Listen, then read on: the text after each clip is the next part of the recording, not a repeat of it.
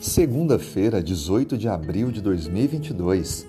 Dando sequência agora à nossa lição da Escola Sabatina, hoje vamos falar um pouco sobre um detalhe importante do dilúvio, uma análise do capítulo 7 de Gênesis. Então, eu sugiro que você leia esse capítulo. O versículo 5 diz assim: Tudo fez Noé segundo o Senhor lhe ordenara. É interessante notar que o verbo fazer, que é colocado a Noé, é o mesmo usado para a ação de Deus no ato de criação. Há também expressões que aparecem aqui que são próprias da criação, quando fala ele e todos os animais segundo as suas espécies. Essa expressão também aparece lá em Gênesis 1. Isso tudo traz para nós uma compreensão de que o dilúvio foi um preparativo para uma nova criação. Esses relatos paralelos mostram para nós que o dilúvio está para a humanidade assim como estava a criação, oportunizando um novo começo, um novo marco na história para que tudo começasse de maneira diferente. Lembre que antes de criar, Deus precisa destruir. A terra era sem forma e vazia, e Deus então dá forma e cria as criaturas.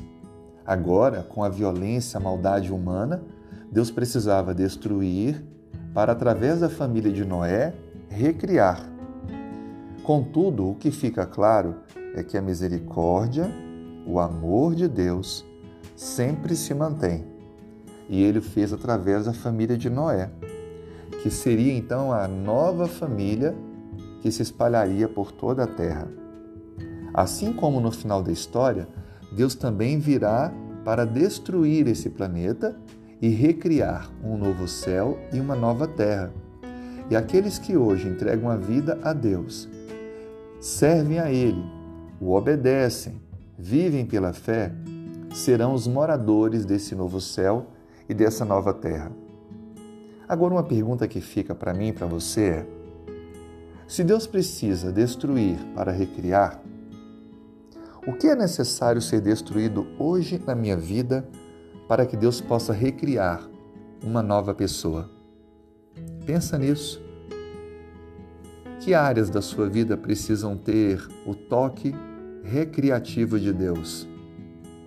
Que coisas você precisa deixar para que de fato Deus possa reinar em seu coração.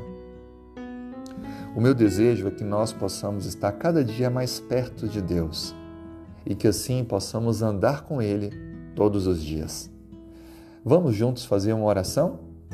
Senhor, obrigado pelo teu ato criativo e redentivo. Obrigado pela tua misericórdia.